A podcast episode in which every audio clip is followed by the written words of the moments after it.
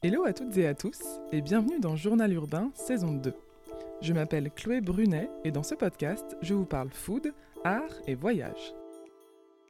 Aujourd'hui, je suis avec Tiffany Bouel, une artiste pluridisciplinaire, peintre, plasticienne et franco-japonaise. Après un début de carrière dans la mode en tant que styliste, elle devient quelque temps professeure d'art plastique pour enfants tout en essayant de devenir illustratrice jeunesse. Et sa carrière d'artiste commence officiellement en 2018.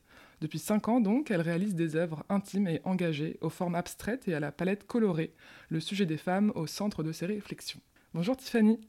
Bonjour. Merci d'avoir accepté mon invitation. Je suis vraiment ravie de te recevoir sur le podcast. Bah, merci à toi. Alors avec Journal Urbain, j'ai à cœur euh, de mettre en lumière des créatifs et ainsi de parler de food, d'art et de voyage. Et puisqu'aujourd'hui on va principalement parler de ta pratique artistique, euh, puisque tu es artiste, je trouvais intéressant qu'on démarre le podcast par euh, la food, euh, qui est un thème sur lequel tu as moins l'occasion de t'exprimer, je pense. Parfait. Alors, est-ce que tu peux me dire quelle place occupe la gastronomie dans ta vie?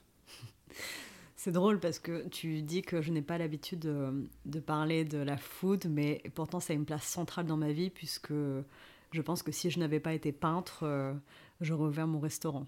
C'est vrai? Ouais. Ça aurait été ça ta... Oui, parce qu'il y a toujours ce... Je dirais que le point commun entre ma peinture et, euh, euh, et faire, de, faire un projet de restaurant, c'est la transmission. Euh, Donc non, la food, ça parle à mon cœur. D'ailleurs, on, on en avait parlé un peu la dernière fois, mais je suis entourée que de personnes gourmandes. Et je pense que ça en dit long par rapport à mon rapport à la nourriture.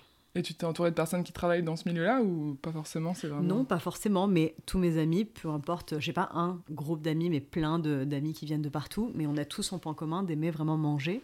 Donc euh, c'est toujours un, un bon prétexte pour se retrouver tous ensemble et, euh, et se mélanger. D'accord, donc la, la gastronomie, c'est assez central euh, dans ta vie. euh. Complètement.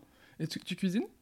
J'adore cuisiner. euh, j'ai même été cuisinière pendant un petit moment euh, dans le 10e arrondissement. Ça n'existe plus, ça s'appelait Tuck Shop.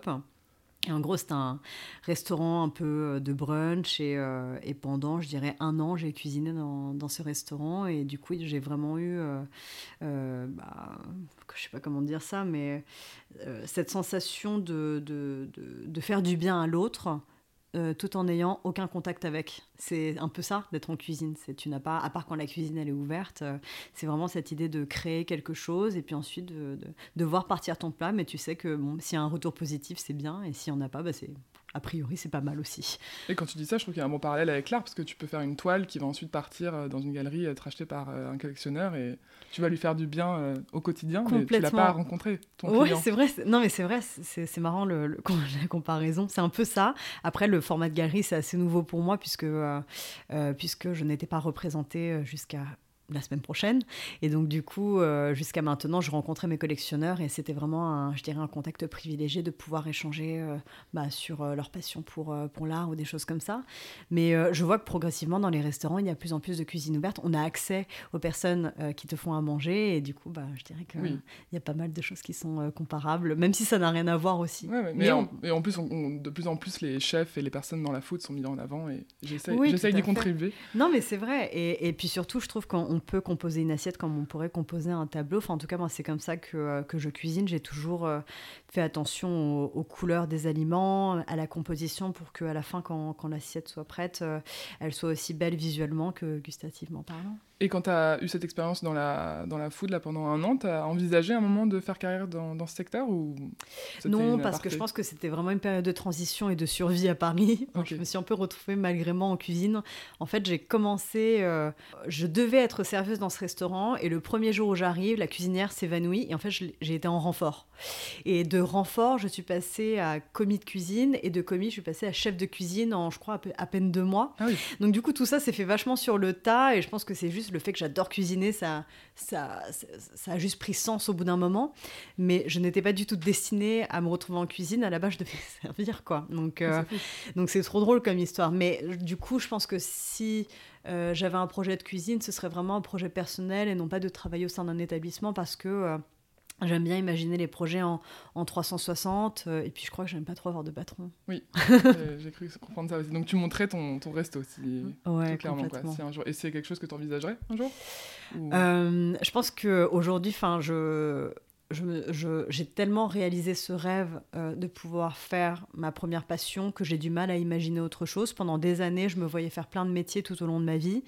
Et quand j'ai eu euh, le courage de tout plaquer pour, euh, pour me consacrer à la peinture, c'est comme si tout ne prenait plus de sens en fait autour. Donc euh, je pense que je suis destinée à rester une peintre. C'est pas c'est pas dramatique. Tant mieux pour moi de, de m'être retrouvée un peu, tu vois. si par hasard j'en sais rien, je perds mon bras droit, ce que je ne me souhaite pas, euh, je serais vraiment heureuse d'avoir un projet de restaurant parce que euh, la transmission c'est quelque chose qui me rend profondément heureuse. Donc ça peut être une bonne alternative, ouais. Et est-ce que tu as une recette phare, celle que tu masterises le plus à nous dévoiler? Ouais, alors j'ai pas une recette phare, mais je dirais que euh, c'est la recette facile et qui touche toujours au cœur. C'est une bonne sauce euh, pour euh, des pâtes peu importe quelle qu'elle soit, une, belle sauce maison. je trouve que dans la façon dont tu vas la faire avec même parfois des fonds de frigo, tu vois, il y a cette générosité, il y a cette couleur, il y a cette texture. Enfin, moi j'adore faire des sauces et du coup, les pâtes, c'est un, peu régressif. J'aime bien le fait que ça rappelle un peu l'enfance aussi et du coup, euh, en fonction de mes invités. Quand j'ai pas le temps, j'ai toujours le temps de faire des pâtes. C'est un peu ça aussi. Tu as toujours le temps de faire des pâtes et du coup tout se joue dans la sauce et c'est euh, pas compliqué. Ça fait toujours du bien au cœur. Trop bien. Et alors avec le podcast, moi j'aime bien aussi découvrir mes invités par euh, leurs bonnes adresses. Oui. et puisqu'on est en train de parler de food, normalement c'est plutôt des questions que je pose à la fin, mais commençons aussi par tes bonnes adresses, ça, nous mettra dans l'ambiance. Est-ce que tu aurais voilà, donc des, des, bonnes adresses food à nous partager en France ou au Japon ou ailleurs euh, alors du coup au Japon, franchement après la pandémie, je sais pas trop ce qui s'est passé, donc euh, je vais pas te recommander des endroits qui potentiellement ont fermé. C'est l'inconvénient de cette période, je dirais. Mais en France, il y a un seul restaurant dans lequel je peux aller manger seul sans honte d'être seul en train de manger mes nouilles, on va dire ça comme ça. C'est euh, Sanukia à Palais Royal. C'est un, un, restaurant de houdon.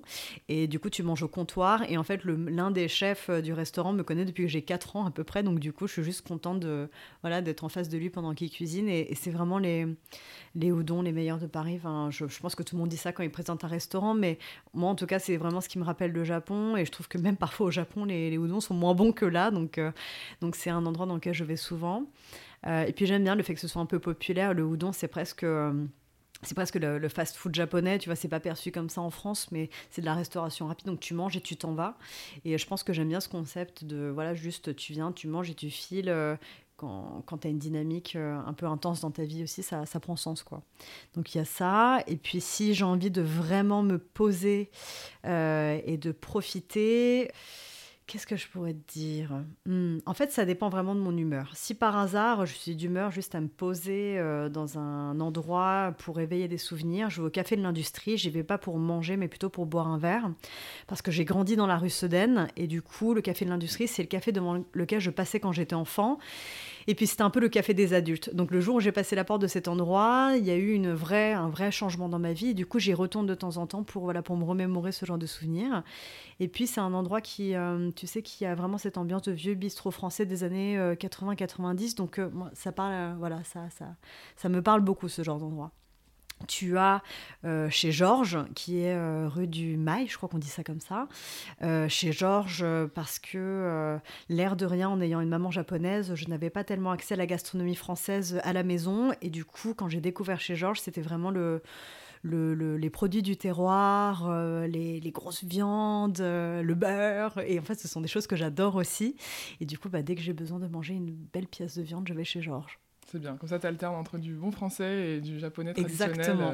Les deux me font autant plaisir. Quand on me demande est-ce que tu préfères la gastronomie française ou japonaise, je pense que vraiment la gastronomie française me démange quand je suis au Japon. Euh, et quand je suis ici, j'ai très très envie de manger japonais, donc je suis vraiment pile poil entre les deux. Et ça va, à Paris, on est quand même plutôt bien lotis en matière de bons restos japonais. Ouais. Il y a, y a tous les styles. Pour bien comprendre euh, d'où tu viens et pourquoi tu es artiste aujourd'hui, est-ce que tu peux m'expliquer la, la, place qu'occupe l'art dans ta famille? Comment ta passion pour l'art, elle s'est concrétisée au fil des années, euh, peut-être depuis ton enfance, j'imagine, euh, puisque je pense que c'est une passion depuis toute petite? Ouais, c'est marrant, c'est la question qui revient souvent de quand est-ce que j'ai commencé vraiment à être artiste et j'ai du mal à trouver la réponse parce que je je, pense que je ne sais pas si c'est possible de naître artiste. En tout cas, quand on est dans un cadre aussi créatif que celui dans lequel j'ai grandi, euh, on se pose inévitablement la question. Mais en même temps, tu vois, j'ai trois frères et aucun d'entre eux n'a soumis le fait d'être artiste jusqu'à maintenant. Donc euh, non, je dis oui, merci à mes parents d'avoir toujours fait en sorte de me pousser à des activités créatives euh, quand j'étais enfant, parce que du coup, en étant enfant unique pendant 11 ans, je pense que ça a vraiment été une une voie dans laquelle je m'évadais, dans laquelle le temps euh, filait aussi, puisque euh, comme mes parents travaillaient beaucoup, je les accompagnais souvent au travail et il fallait bien m'occuper pendant ces temps-là. Et le dessin a accompagné ma vie depuis que j'ai, je dirais, 4 ans. C'est vraiment un médium qui a toujours euh, été très important. Et puis, il y a aussi le fait que mon père, n'ayant pas vraiment réussi à vivre de sa pratique, en tout cas pas encore, je lui souhaite peut-être plus tard d'être reconnu comme il se doit, mais euh, je pense que j'ai toujours eu beaucoup de craintes euh, par rapport à ce métier parce que j'avais, peur euh, bah, de, ne pas, être heureuse. Je, sentais aussi une forme de détresse chez lui qui m'inquiétait énormément. et puis quand les gens ne reconnaissent pas ta, ta pratique plastique, euh, je pense que c'est très compliqué. C'est quelque chose qui te renvoie à toi-même. Tu remets tout en question en permanence et c'est un mode de vie assez, euh, intense, je dirais. Donc pendant des années, j'ai complètement mis de côté ça. C'est-à-dire que je dessinais de mon côté en me disant euh, c'est pour mon bon plaisir, ça me fait du bien, mais ça ne peut pas être un métier puisque, bah, puisque j'ai grandi un peu dans les couloirs du Louvre aussi. Et pour moi, être artiste, c'était de la croix, Géricault, où c'était les, les personnes qui font des, des, des chaises, euh, des, voilà, de grandes choses en quelque sorte, et je ne voyais pas l'entre-deux. Pour moi, c'était où on fait de grandes choses, euh, où on n'est pas artiste. quoi. Oui, où on fait des dessins pour soi, et je pense aussi le, le fait que ton père n'ait pas réussi, ou en tout cas aujourd'hui, à, à percer dans sa pratique. Ça, disait, ça, t'a influencé, j'imagine, sur ton, ta perception du métier. Je crois que le terme, c'est pas influence, mais ça a éveillé des inquiétudes. Et, et puis, euh, et puis du coup, je me suis mis ce franc automatiquement, mais à chaque fois que je dessinais, ça me rendait tellement heureuse. Et puis surtout, à chaque, fois que je faisais un nouveau métier, euh, j'avais au bout d'un an envie d'arrêter.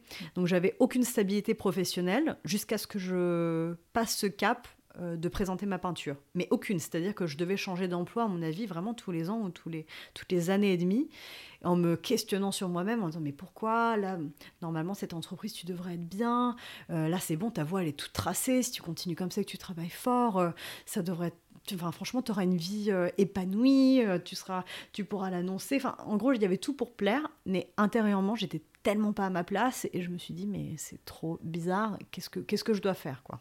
D'accord. Et là, tu disais, euh, j'ai grandi dans les couloirs du Louvre. Il y a un rapport euh, avec le métier de tes parents euh, sur ça? Je pense que j'ai vraiment eu de la chance là-dessus. Mais mes parents m'emmenaient tout le temps au musée, jusqu'au point où j'en râlais. Quoi. C'est ce genre de parents. Ils peuvent, quand tu voyages avec eux en Italie, ils peuvent te faire faire trois musées dans la journée. Enfin, à la fin, tu es juste en train de mourir dans les escaliers d'un endroit somptueux, mais es en train de râler. tu es enfant, tu ne te rends pas compte de la chance que tu as. Et c'est vrai qu'aujourd'hui, je les remercie de m'avoir poussé, de m'avoir traîné, de m'avoir porté dans ces endroits parce que, euh, parce que même si je ne demandais qu'à manger une glace tout le long, l'air de rien, j'étais en train de râler dans un endroit somptueux et je sais que ça m'inspire aujourd'hui dans ma peinture et que euh, ça a vraiment instauré en moi une forme de, de goût. En fait, il y a un goût qui s'est formé avec le temps qui est celui dans lequel mes parents m'ont emmené depuis que je suis enfant. Et donc, après euh, cette enfance, tu, euh, tu, arrives au lycée Auguste Renoir en art appliqué, puis ensuite tu euh, arrives à l'école du Perret, qui est une école notamment spécialisée pour la mode, mais dans laquelle tu évolues avec différents médiums. C'est là où tu commences à faire tes premiers dessins, notamment pour tes frères, tes jeunes frères. du coup, au début, c'était juste pour toi et pour eux, c'est ça l'idée de, de, dessiner? Il n'y avait aucune idée d'aller au-delà et de montrer ton art à, à autrui je vais remonter un peu le temps parce que tu dis que je rentre à Auguste Renoir et euh, je vais juste te dire ça comme ça parce que je pense que c'est important de le dire. Euh, j'ai été envoyée à Auguste Renoir parce que je me suis fait virer de mon collège. C'était un collège qui était privé et catholique et c'est une école dans laquelle quand tu avais 12 de moyenne, tu étais considéré comme un cancre, euh, comme étant presque un anarchiste. Quoi. quand tu fais baisser la moyenne d'un collège, en gros, tu es considéré comme quelqu'un de pas bien. Et je n'ai pas du tout été encouragée dans cet établissement, donc j'ai vraiment subi pas mal de, de pression scolaire j'étais pas du tout soutenue par le corps euh, enseignant. Et en fait, euh, ils m'ont viré en disant à mes parents que j'avais vraiment des problèmes. Ils voulaient m'envoyer dans une école où les enfants s'autogèrent. Euh, euh, en fait, ils ne croyaient pas en moi. Et ils m'ont vraiment mis ça en tête. Et du coup, euh, en voyant que j'avais 20 sur 20 en art plastique, mes parents se sont dit, mais en fait, nous, on ne, on ne croit pas ce que l'école dit de, Tiffany. Donc, on va se battre pour qu'elle ne soit pas exclue, mais qu'elle soit juste une décision de notre part sur le dossier. et on va demander à des écoles d'art plastique s'ils acceptent sa candidature. Et en fait, je dis tout ça parce que quand je rentrais dans une école d'art plastique, euh, je suis devenue très bonne, soudainement. Euh, et en fait, euh, et du coup, je pense que c'est important d'avoir voilà, cette partie du parcours aussi, qui est que pendant des années, je n'ai pas cru en moi à cause du système scolaire, mais que finalement, aujourd'hui, ça se passe super bien parce que j'ai fait mon petit bout de chemin et qu'avec le temps, j'ai rencontré des personnes qui m'ont dit que c'était pas grave si l'école, ça ne s'était pas bien passé et que et que voilà. mais, en tout cas, c'est bien que tu en parles. Euh, je, je, voulais pas rentrer là-dedans, mais c'est hyper intéressant parce que je trouve que l'école aujourd'hui euh, ne soutient pas du tout assez les, les profils euh, qui sont plus manuels, plus artistiques, etc. Puisqu'on est un peu tous amenés à faire des études normalisées, intellectuelles, pour faire des grandes écoles. Et c'est hyper bien que tu aies trouvé ta voie et qu'il y ait des personnes qui t'aient encouragé tout à fait. Euh, de toujours, euh, de toujours croire. Bah, on a, c'est un corps de métier euh, qui, je pense, n'est pas soutenu par tout le monde parce qu'il n'est pas compris de tout le monde. Il y a aussi beaucoup d'inquiétudes. Je pense que le métier d'artiste, tous les secteurs des arts sont vus comme des métiers un peu précaires, hein, on, peut, on peut le dire comme ça. Et du coup, je pense qu'il y a beaucoup de, de, parents qui ne se rendent pas compte. Moi, j'ai eu de la chance de grandir dans une famille où vraiment il y avait cet esprit artistique et du coup, il y avait cette ouverture-là. Mais en fait, aujourd'hui, il y a plein différents types d'art et puis surtout, il y a vraiment la possibilité de pouvoir vivre de son art. Donc, euh, je pense que c'est très important de soutenir les âmes créatives. Et alors, du coup, si on revient euh, au dessin euh, que tu faisais pour tes frères, est-ce qu'à l'époque, enfin voilà, c'est dans quel état d'esprit tu étais à cette époque Peut-être d'ailleurs, tu peux me dire si c'était vraiment à l'époque de Dupéré que tu commençais des dessins pour tes frères. est-ce que toi, t'envisageais une carrière d'artiste C'était un peu après. Je pense que Dupéré, j'étais vraiment concentrée sur la mode et je me suis rendu compte que c'était pas tout à fait ce qui parlait à mon cœur non plus. Et en même temps, j'ai bossé comme styliste, styliste pendant quelques années parce que parce que je pense que je, crois, hein, je savais faire ce métier euh, de par euh, mon histoire familiale aussi. Mais en fait, les dessins pour enfants, j'ai surtout commencé quand j'ai euh, donné des cours de dessin dans l'école maternelle. Et comme c'était une école classée ZEP, tu avais pas mal d'enfants qui avaient des vies compliquées à la maison. Et j'avais ce désir, de, pendant ce cours-là, de les emmener dans d'autres mondes et qui s'évadent le temps de ce cours, en fait. Et du coup, j'ai utiliser, enfin c'est un terme un peu vulgaire, mais je, je me suis inspirée plutôt de, de mon petit frère. Principalement, j'ai un petit frère qui s'appelle Ulysse, qui est de la même maman. Et, euh, et Ulysse, a été euh, un personnage fictif que j'ai inventé, qui est un personnage qui mène plein d'aventures différentes dans des mondes heureux. Et, euh, et je l'ai fait, je l'ai fait voyager à travers mes cours de dessin auprès des enfants et ils ont adoré. Et donc, en voyant un peu comment les enfants réagissaient à ce, face à ce personnage et à ses aventures et mes aventures, je me suis dit, mais attends, mais en fait, c'est trop bien comme métier, ça, de, de pouvoir emmener sous ton aile des enfants qui ont envie de rêver. Et du coup, j'ai fait un projet de livre que j'ai envoyé à 300 maisons d'édition dans le monde et je me suis pris que des vents. D'accord. Et donc là, je me suis dit, bon, du coup, le dessin pour enfants, clairement, ça ne va pas se passer comme ça. J'en ai un livre illustré, c'est ça? Ouais, c'était un livre illustré. Euh, c'était, j'avais proposé un cahier de coloriage euh, qui racontait une histoire et en même temps, tu pouvais rentrer en... Enfin, il y avait un truc un peu ludique. Et puis ensuite, j'avais un autre projet qui faisait manger euh, des légumes et fruits aux enfants de façon assez drôle. Enfin, en gros, c'était des légumes qui te parlaient et à la fin, tu les mangeais. Donc, c'était un truc un peu absurde. Et en fait, le projet ne, prenait juste pas. Pourtant, j'ai été soutenue par un type génial euh, qui s'appelle euh, Stéphane Berry, qui avait fait les Totally Spies. Donc, euh, en gros, j'avais ce mec-là qui me, voilà, qui m'aidait pour essayer de construire mon projet. Et, mais juste, ça prenait pas, quoi. Parce que quand tu. En fait, quand t'es personne et que t'as pas trop de contacts, ça prend pas, ça prend pas comme ça. Donc, je me suis pas découragée j'ai décidé de prendre toutes mes planches euh, de dessin pour ce livre et euh, je les ai intégrées à ma première exposition dans laquelle il y avait une ratatouille de choses que je sais faire, on va dire ça comme ça, euh, mais qui prenait sens dans cet espace par rapport à mes origines. Pour bien comprendre, tu as fait l'école du Perret, tu as commencé en, tant que styliste, et c'est après que tu as décidé d'arrêter d'être styliste et de devenir prof d'art plastique en école maternelle, c'est ça? Oui, en fait, je pense que, tu sais, je pense que je, je suis juste euh, en tout cas, je n'étais pas faite pour le monde de la mode d'avant. Le monde de la mode est vraiment en train d'évoluer.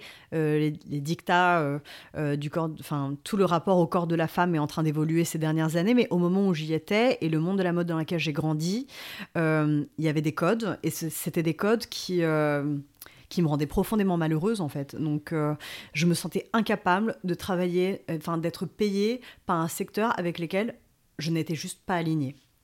Donc au bout d'un moment, ça a commencé à monter. Aussi, euh, le fait que j'étais très jeune à ce moment-là, il a fallu me construire une armure. Et construire une armure, ça veut dire euh, devenir une autre personne et ne plus s'écouter soi-même. Et tout ça, ça m'a mis dans un truc où euh, je me suis dit, en fait, là, je suis pas heureuse, je suis pas heureuse, je suis pas heureuse. Et plutôt que de péter un câble et de faire le fameux burn-out, j'ai décidé juste d'arrêter et de travailler dans, l'école maternelle. Et ça a été mais une résurrection. Je pense que je suis profondément euh, passionnée par les enfants. C'est vraiment un truc que j'ai en moi depuis toujours. Je voulais avoir des enfants, je crois, quand j'avais 14 ans. Enfin, clairement, il ne fallait pas en faire, mais j'avais cette, espèce de fantasme-là. Euh, et, du coup, c'était pour moi une, d'avoir autant de sincérité, d'être en rapport avec des êtres humains qui euh, n'ont. tu sais, ils n'ont pas de filtre, ils sont entiers et, et avec un dessin, ils sont tellement heureux, tu vois. Donc euh, j'avais juste besoin de ça. J'avais besoin de bienveillance, j'avais besoin de sincérité, j'avais besoin d'être entourée d'enfants. Je suis, peut-être un peu une enfant aussi quelque part, mais j'avais besoin de me rappeler de ce truc-là en moi. Ouais, ça a été la révélation et ça a été la bonne transition entre les dessins que tu faisais pour tes frères et en fait euh, pour d'autres enfants. Euh. Exactement. Alors en janvier 2018, comme tu venais de le mentionner, tu réalises ta première exposition à la galerie parisienne Tokonoma. Alors l'exposition s'appelait Village parce que c'était dans le village Saint-Paul de par lequel je passais quand j'étais enfant en fait. Donc on est dans un endroit, j'ai été euh, scolarisée à l'Ave Maria, qui est une école juste à côté, et je passais par le village Saint-Paul pour rentrer à la maison. Donc ça avait vraiment beaucoup de signification pour moi de se retrouver dans cet endroit. Et en fait, pour euh, faire cette exposition, j'ai posté une annonce sur Facebook en disant voilà, j'ai réalisé ma première série de dessins, je cherche un endroit où exposer. Est-ce que quelqu'un a un lieu à me prêter? Et il y a un galeriste qui m'a contacté en me disant voilà, euh, j'ai cet espace que je peux vous prêter pendant une semaine. Habituellement, je le loue, mais je serais heureux de pouvoir vous aider euh, pour cette première exposition. Génial. Ah, donc déjà, on peut dire qu'Instagram, dès le début, a... Facebook. Facebook, ouais, pardon. Ouais, c'est devenu un truc de boomers, mais à ce moment-là, ouais, à ce moment-là, c'était OK. En tout cas, les boomers sont toujours dessus, et c'est grâce à eux qu'on arrive à être exposé. Donc, j'ai envie de dire, c'est cool. donc, du coup, c'est à ce moment-là que tu commences à, montrer ton travail artistique. Euh, c'est la première fois. Ouais. Est-ce que tu peux peut-être nous reparler rapidement de, des œuvres que tu exposes euh, pour cette première et quel, quel souvenir tu gardes de cet événement qui est, je pense, qui est, qui est phare dans la vie d'une artiste, euh, quand la première fois que tu exposes des choses à un public? Mais surtout, premier dessin vendu à quelqu'un que je ne connais pas, première vente. Euh, pour rien te cacher, j'ai toujours autant des papillons quand je vends un tableau. J'ai vraiment ce truc-là par rapport à mon travail qui est que euh, chaque, chaque œuvre est un enfant. Mais pour revenir à nos moutons, euh, ouais, alors en fait, la première exposition village, c'était vraiment un mélange de tout ce que je savais faire. Je crois que le but, c'était vraiment de dire voilà, moi, j'aime faire plein de trucs. Du coup, il va y avoir tout ce que j'aime, puisqu'il n'y a personne pour me dire ce que je dois faire. On va faire tout ce que je veux. Et donc, tu avais un mélange donc, des dessins de mauvais rêves qui étaient inspirés de récits des enfants de l'école maternelle que j'avais rencontrés, puisque, comme je te disais, il y avait un peu des galères à la maison. Donc, j'entendais ces récits quotidiennement et j'en ai fait des dessins avec euh, des monstres, des personnages un peu bizarres qui s'entremêlent. Enfin, voilà, c'était un peu des mésaventures et étant passionné par le livre Max et les Maxi Monstres, je pense que ça a été fortement inspiré. À côté de ça, euh, tu avais euh, des dessins d'un personnage que j'avais créé qui s'appelait le chat mille pattes, qui était un chat avec plein de pattes et euh, toutes les phrases autour de lui finissent en hâte, donc il mangeait des pâtes. et il s'appelait Jacques. Il s'appelait Jacques et il était acrobate, enfin voilà. et donc ça, c'était des planches noires et blanches qui étaient le fameux livre que j'avais présenté aux 300 maisons, maisons d'édition. J'ai vendu tous mes chats mille pattes. À côté de ça, tu avais du coup le projet que j'avais commencé en 2014. Non, t'en es quoi? MeToo, c'était quand déjà? Je crois que ça a commencé en euh, 2007 euh, officiellement. Euh, ouais, bah c'est officiellement aux États-Unis. Ouais. en France, ça arrivait qu'en 2017, je pense. Ouais, même peut-être 2016. Bref, on est en 2014 au moment où j'ai commencé ce projet sur les femmes. Et il y avait des petits pochons avec un papier plié en quatre. Et il y avait un secret de femme, d'une femme que j'avais rencontrée, glissé dedans. Donc je vendais des secrets de femmes. Il y avait ce truc-là. Il y avait des badges avec des mots dessus je sais plus exactement ce que j'écrivais, il faudrait que je, demande à mes, à mes clients, mais il y avait des, je crois, des phrases assez engagées en fait, hein, du genre, euh, je sais plus, franchement, je sais plus. Il y avait des badges que j'avais fait maison. Euh, et puis à côté de ça, tu avais donc du coup ce super héros qui s'appelle Ulysse, et j'avais fait toute une collection de goodies, des oreillers, des carnets, mais tout était fait à la main, c'est-à-dire que les peluches étaient faites euh, une par une à la main. Le packaging dans lequel était vendue la peluche était réalisé à la main également des carnets, des boîtes, des trucs. Et en fait, je me, c'est complètement mégalo avec du recul, mais j'avais imaginé que mon héros avait très bien marché, que du coup on avait sorti plein de goodies euh, avec lui dessus. D'accord, tu avais anticipé la, suite euh, dans l'expo. c'est un peu ça. Mais du coup, bah, la bonne nouvelle, c'est que grâce à ça, euh, bah, j'ai été repérée euh, par le directeur artistique de Moina. Et, et, je pense qu'il a pu parfaitement projeter mon personnage sur ses produits, du coup, puisque ça a été la première collaboration que j'ai eue suite à cette exposition. Ouais, parce que donc c'était ma prochaine question. très bonne transition vers Stéphanie. La même année, c'est quand même assez fou. donc tu fais ta première expo où en plus là, j'ai l'impression que tu avais une liberté totale parce que tu as exposé des trucs très différents et ça a fonctionné parce que tu as vendu. Ça, ça devait être une, enfin, je pense, une sensation assez folle de commencer à vendre euh, ce que, ce que tu fais euh, depuis euh, quelques années, quelques mois dans ta chambre. Bah, de prendre conscience qu'en fait, je, je, ne suis pas toute seule. En fait, de, de, prendre conscience que tout ce que tu pensais plaire à ta famille et à, et à tes frères puisse être aimé de d'autres personnes. Ouais, que ça parle à, d'autres personnes. Et donc, du coup, si je dis pas de bêtises, en décembre 2018, il y a la première collaboration avec la marque de maroquinerie Moina, qui est une marque qui appartient au groupe LVMH qui te propose d'apposer tes personnages sur les sacs. Euh, donc du coup, tu sors une collection qui s'appelle Bad Dreams ou Mauvais Rêves, euh, avec des pochettes qui s'appellent Ulysse ou Adam. Comment ça s'est passé cette collab euh, Enfin, quelle fut ta réaction à l'époque quand ce directeur artistique vient te voir et te propose de, de, passer à une étape d'après quoi? Franchement, c'était trop chouette et je remercie encore Ramesh de, de m'avoir proposé ce projet parce que c'est vraiment lui qui a eu un, un coup de cœur pour mon travail. Euh, il a été mon premier gros collectionneur aussi, puisqu'il m'a acheté pas mal de pièces de cette exposition euh, Village. Et de différentes séries. En plus, il avait acheté euh, des Ulysses, mais aussi des, enfin, des mauvais rêves.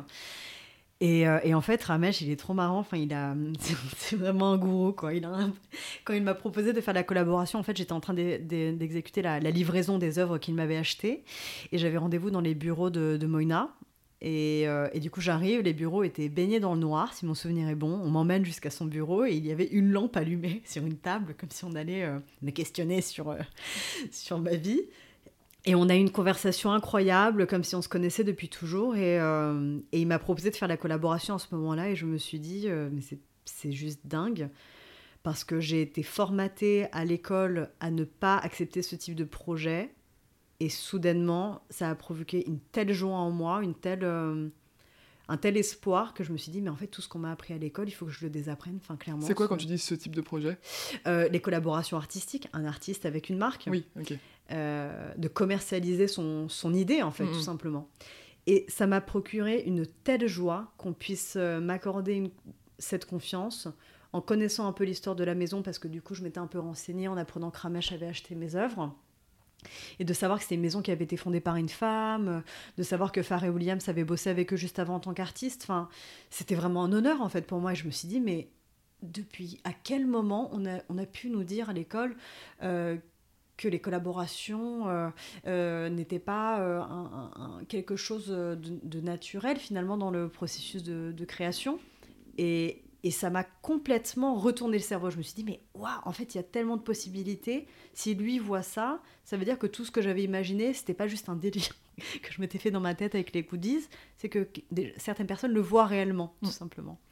Donc, euh, non, opportunité des dingues. Et surtout, en ayant ce premier projet, euh, c'était ma première paix en tant qu'artiste. Donc c'était la première fois que j'osais dire aux gens que j'étais artiste, alors que jusqu'à maintenant, je n'y arrivais pas. Euh, il y avait une espèce de statut de la honte autour de, ça. Et puis, grâce à ce projet, j'ai pu financer euh, bah, mon, premier euh, projet de peinture, mes toiles, mon matériel. Enfin, c'était juste. C'était un grand pas. Un énorme pas. Et puis, je trouve que ça a pas mal donné le ton pour la suite de tes, enfin, les, les, prochaines années. ce qu'on peut voir maintenant sur tes réseaux sociaux, c'est que tu fais beaucoup de collaborations, tu fais beaucoup aussi d'œuvres pour toi pour des expos, pour des galeries. Enfin, voilà, tu as un travail euh, très multiple et c'est OK. Et en fait, tes collaborations, elles montrent aussi euh, plein d'autres facettes de ta personnalité artistique. tout à fait. Et à quel moment euh, tu as décidé de, te dédier à 100% à l'art? Parce qu'il me semble que tu me disais en 2018, tu étais un corps, peut-être euh, avec un autre emploi, etc. À quel moment tu te dis, euh, ok, je, ça y est, je suis artiste Là, tu commences à te le dire en 2018 Ouais, écoute, alors non, en 2018, j'étais pas du tout. je veux dire, un projet ne suffit pas pour tout plaquer. Et, et j'aime le risque. Le risque, il était déjà pris, je pense, en je considère que mon travail, c'est comme un journal intime que j'ouvre et que je, colle au visage des gens. Donc, je pense que euh, la plus grande vulnérabilité en tant qu'artiste, c'est juste de présenter son travail, ce qui était une belle étape de passer. Et puis ensuite, euh, c'était de, travailler aussi dur ma pratique artistique euh, pour, euh, pour avancer en fait. Et donc je menais cette double vie en tant que styliste, assistante styliste principalement et artiste. Euh, donc ça c'était vraiment intense. J'ai pas eu de vacances je pense pendant trois ans. Enfin j'ai vraiment j'ai perdu des amis parce que j'avais plus le temps de voir les gens parce que j'étais concentrée sur, sur ce projet. Mm.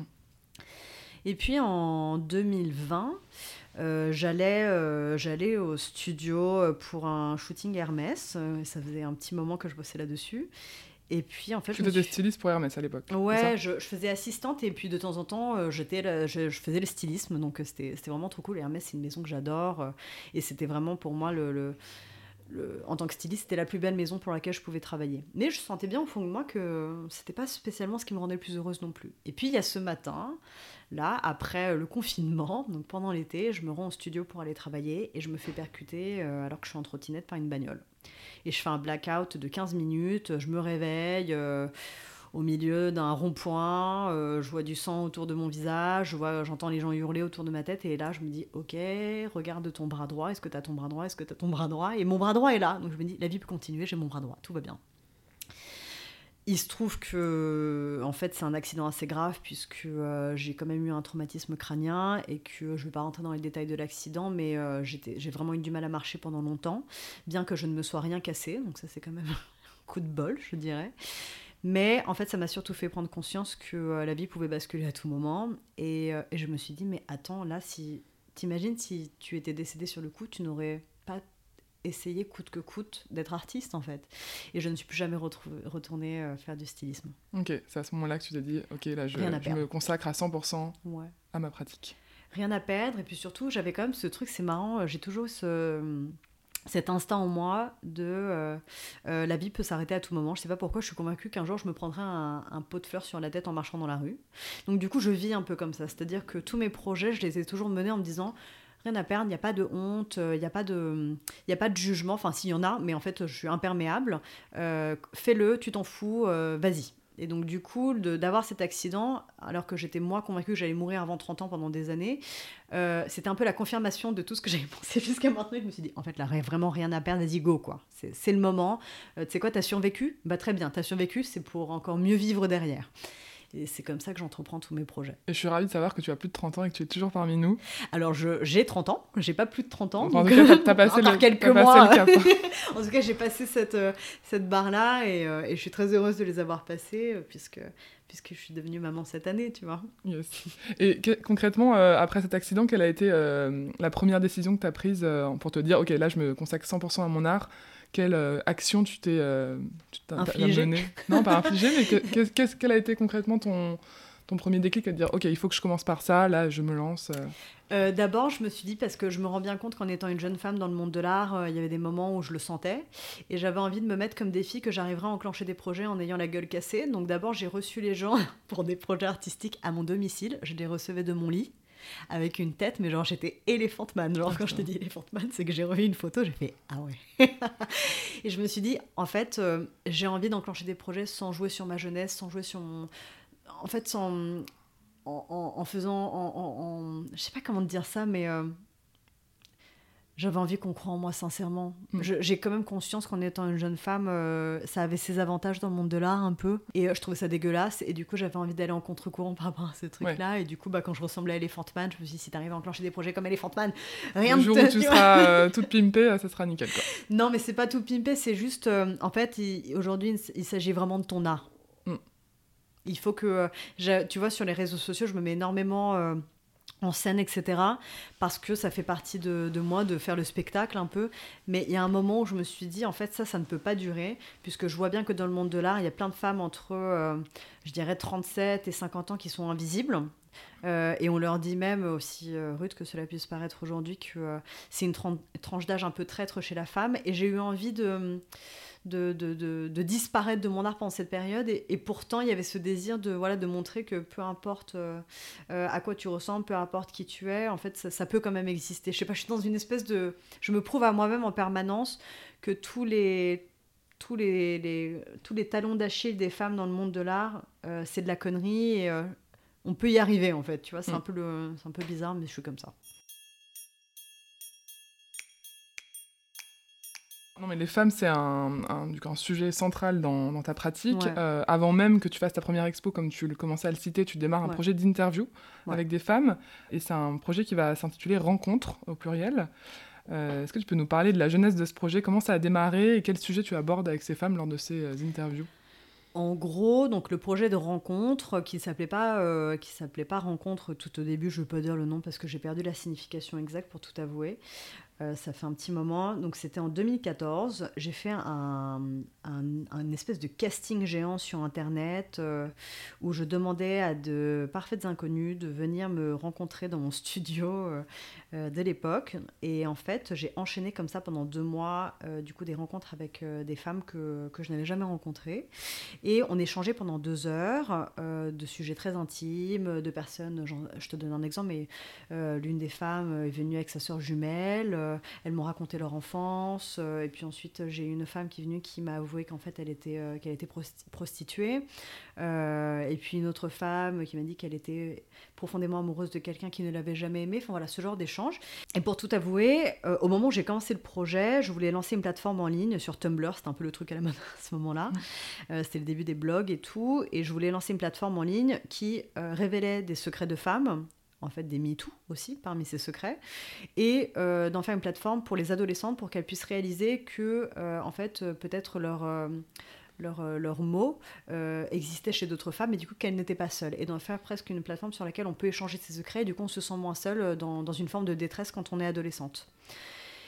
Et bon, le projet, euh, en fait, était d'une ampleur plus grande que moi-même, dans le sens où il euh, fallait vraiment faire tout un travail de développement autour euh, pour que ça puisse devenir une vraie plateforme d'aide. Et je n'avais pas les capacités à, la monter moi-même, mais j'avais tous ces secrets. Et surtout, ça a été une vraie descente parce que je pensais que parmi ces, parmi ces révélations, j'apprendrais des histoires assez heureuses, assez sensibles. J'ai vraiment eu que des récits très très durs. Et n'étant pas armée face à cette forme de dureté, je pense que pendant trois ans, j'ai appris à digérer ce euh, ce que j'avais entendu pendant, ces deux mois. Mais en même temps, je possédais ces secrets sur des papiers, euh, parce que je demandais à chacune des femmes que j'avais rencontrées de me noter un secret sur un papier. Donc j'avais ces papiers, j'avais ces récits en tête, mais je ne savais pas encore comment les sortir artistiquement de moi-même. Euh, et voilà, le projet a un peu commencé comme ça. Il n'a pas totalement abouti au début, mais en 2018, quand je sors l'exposition Village, ces petits bouts de papier ont été mis en vente euh, comme des secrets de femmes, comme quoi on pouvait acheter des secrets de femmes. Sauf que en 2018, euh, euh, MeToo, c'est encore récent, tout ça, c'est vu comme un mouvement féministe peut-être de colère. Et du coup, tout projet de femmes parlant de ce sujet-là n'était pas spécialement bien perçu par, je dirais, par le reste du monde, on va dire ça comme ça. Et du coup, j'avais du mal en fait à, annoncer la chose telle qu'elle. J'étais plus dans un truc de c'est amusant d'acheter un secret de femme que euh, la réelle signification, la réelle envie personnelle de, de, révéler finalement des choses que les autres refusent de voir. Hmm. Et donc du coup, à, cette époque-là, tu as des dessins plutôt enfantins avec ton personnage Ulysse, etc. Euh, les secrets, ils arrivent quand même dans cette expo, mais à quel moment tu te dis que tu vas traduire ces interviews, ces rencontres en, en œuvre d'art, en, peinture? Est-ce que, je, est que je peux commencer à parler des voyages? Bien sûr. Trop bien. Euh, bah, du coup, euh, donc, je récolte tous ces secrets, le temps passe, je me régénère, ça va mieux. Euh, je me dis, punaise, c'est quand même dommage euh, d'avoir tout ça et de ne pas en faire quelque chose. Et euh, du coup, projet avec Moina, première enveloppe pour financer un voyage. Et je décide littéralement en deux semaines d'organiser un voyage en Inde. je cherche une photographe, un, une photographe pour m'accompagner pour documenter tout ça. Et l'objectif de ce voyage est de rencontrer un maximum de femmes et de les questionner avec les mêmes questions que j'avais posées à ces femmes des années auparavant et de voir s'il existe des points communs euh, d'un endroit à l'autre de la map. Euh, enfin voilà, l'idée c'était d'échanger avec des femmes. Euh, et, l'Inde, euh, pourquoi l'Inde? Il me semble qu'il y a un documentaire euh, que tu as visionné qui a peut-être été un déclic. Bien joué, tu as fait tes recherches. Alors, il y a deux raisons. première chose, la première fois que je suis allée en Inde, j'avais 8 ans et j'en ai eu un souvenir aussi merveilleux que amer, dans le sens où c'est un pays très difficile pour un enfant. Et ça a été une vraie prise de conscience, je pense, en tant qu'enfant, de réaliser le, la pauvreté d'un pays et de voir des enfants à la rue. Donc, gros choc culturel, mais en même temps, les pigments, la culture, la gentillesse des Indiens m'avaient énormément marqué aussi. Et j'avais envie de me refaire ce choc culturel, de me réapproprier un voyage qui m'avait potentiellement traumatisé enfant pour euh, débloquer ce traumatisme. J'adore débloquer mes traumatismes, ça, ça a été la quête de ma vie ces cinq dernières années. Et puis, euh, j'ai vu ce documentaire, effectivement, qui s'appelle Les règles de notre liberté, qui parlait des femmes, euh, euh, de la condition des femmes en Inde, et qui, et qui considérait que les règles étaient une maladie. du coup, je réalisais qu'en Inde, beaucoup de femmes n'avaient pas de moyens de, pas de contraception, pardon, mais de protection, et parfois étaient déscolarisées à cause de leurs règles parce qu'elles n'avaient pas le moyen de se protéger. Du coup, elles restaient chez elles, et bon, voilà, c'était vraiment très compliqué. Et en gros, je me dis, mais c'est pas possible, quoi. je suis ce genre de personne, je suis outrée devant des documentaires.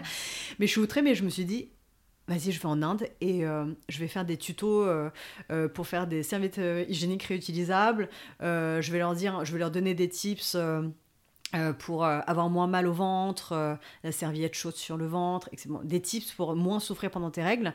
Et puis je vais distribuer des serviettes hygiéniques réutilisables. Je vais acheter, je sais pas, genre 100 serviettes et je vais les distribuer à des femmes dès que j'en rencontre. Quoi. Donc j'ai un peu pensé mon voyage plutôt à la base autour de ça. Je me casse en Inde, euh, je vais rencontrer des femmes, je fais de la sensibilisation sur comment se protéger et comment mieux vivre ses règles et euh, tous les, euh, tu sais, le syndrome prémenstruel, tous les trucs que tu as appris sur le tas, toi, en Europe, mais qui, à mon avis, ne sont pas encore arrivés en Inde. Et bref, on parlait des règles principalement au début quand on se rencontrait, puis en fait, ça menait vers des conversations intimes. Euh. Mais tu l'avais pas forcément anticipé, quoi. Toi, tu allais vraiment un peu comme ça sur un coup de, pas de tête, mais. Euh, en fait, je me suis dit, si ça dérive sur un projet de conversation, ça pourrait euh, alimenter ma pratique artistique et vraiment prendre sens par rapport à la continuité de mon projet. Mais j'avais avant tout envie d'aider des femmes et j'avais contacté des assos et tout, mais comme c'était à deux semaines près. Enfin, clairement, j'ai pas du tout eu de soutien euh, parce que c'était trop improvisé tout ça. Et je me suis dit, en fait, vas-y, je m'en fous, je vais prendre, je vais, j'y vais avec deux valises de serviettes. Enfin, j'ai pas besoin de quelqu'un d'autre pour les distribuer. En fait, j'y vais moi-même. Et j'ai cherché sur Facebook des universités, des orphelinats euh, de femmes, euh, des différentes structures qui accueillaient des femmes pour, pour en fait prendre rendez-vous là-bas et elles ont toutes été très bienveillantes et elles m'ont accueilli avec plaisir en fait. Donc j'ai fait ça, j'y suis allée avec Charlotte Robin, la photographe avec qui on a travaillé ensemble pour ce projet. Et puis, euh, et puis en fait, euh, j'ai été amenée à rencontrer quand même, c'est pas toutes les femmes que j'ai rencontrées, mais j'ai été amenée à avoir des sujets d'intimité avec certaines femmes que j'ai rencontrées. Et je me suis dit, mais euh, c'est génial. En fait, on peut parler de tout avec toutes les femmes dans le monde. Je les ai plus questionnées sur leur corps. Elles m'ont dit euh, en fait, comme je ne parle pas indien et que tout le monde ne parle pas anglais, je leur euh, faisais un dessin de leur silhouette et je leur disais, euh, je leur pointais du doigt différentes parties de leur corps et je leur demandais si elles aimaient ou elles n'aimaient pas. Et je trouvais ça fascinant parce que en France, par exemple, quand tu demandes à une femme quels sont ses complexes, il y a souvent les mêmes choses qui reviennent. Tu as le nez, la poitrine, peut-être les hanches, les mollets. Alors qu'en Inde, on est sur des parties qui sont différentes. Les pieds, qui sont toujours visibles puisque les femmes indiennes vivent souvent pieds nus. Tu as les bras, puisque le Sahari fait que les, bras sont plus exposés.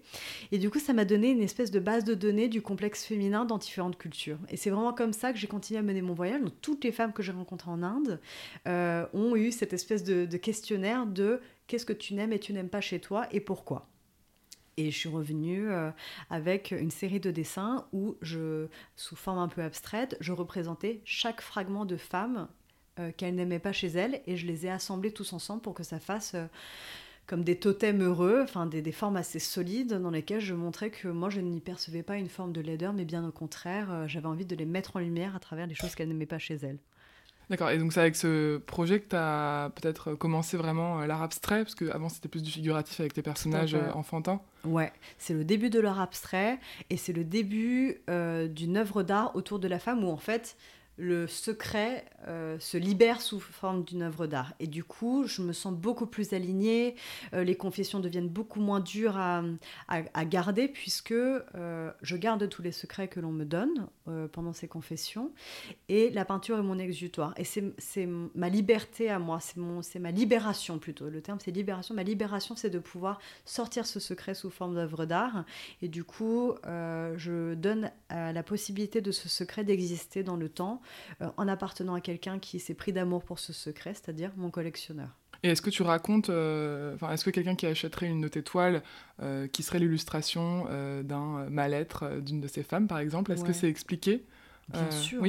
Alors aujourd'hui, avec la galerie, pas toujours, parce que évidemment la galerie n'est pas au courant de chacun des secrets des œuvres d'art, bien que je serais tentée d'avoir une bande audio qui raconte un fragment de l'histoire de mon sujet, et du coup, l'acquéreur de l'œuvre possède aussi la voix et quelques mots de mon sujet par la même occasion.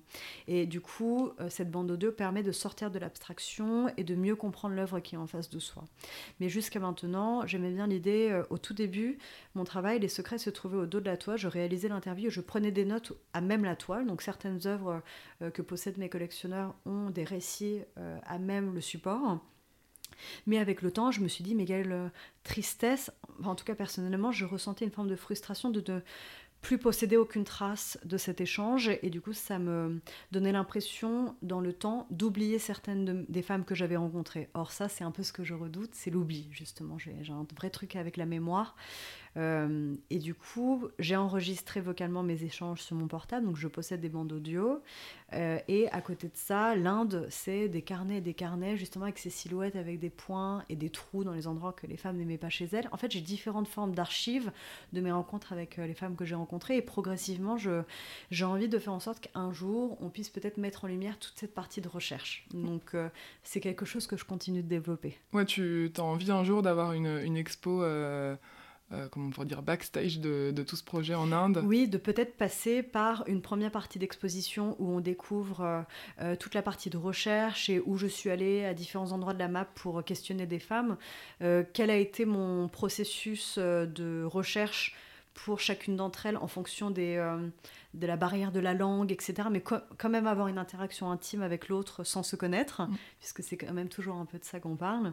Et puis de, de montrer euh, ouais, l'ensemble de ces dessins qui sont parfois un peu maladroits, qui sont parfois pas très beaux, mais qui font partie entière de la pratique pour mener à une œuvre d'art totalement abstraite. Oui, parce que ça, c'est ce que quelque chose d'intéressant que je lisais à ton propos, c'est que euh, euh, on, a, on peut avoir l'impression, je pense, quand on te découvre sur Instagram, que tes œuvres sont hyper intuitives et que c'est un coup de pinceau et puis euh, que du coup, c'est peut-être une œuvre que tu as fait en 5 minutes, alors qu'en fait, comme tu le, dis dans d'autres interviews, tu réalises peut-être 20, 30, 40 dessins de recherche avant de faire ce trait qui paraît si parfait.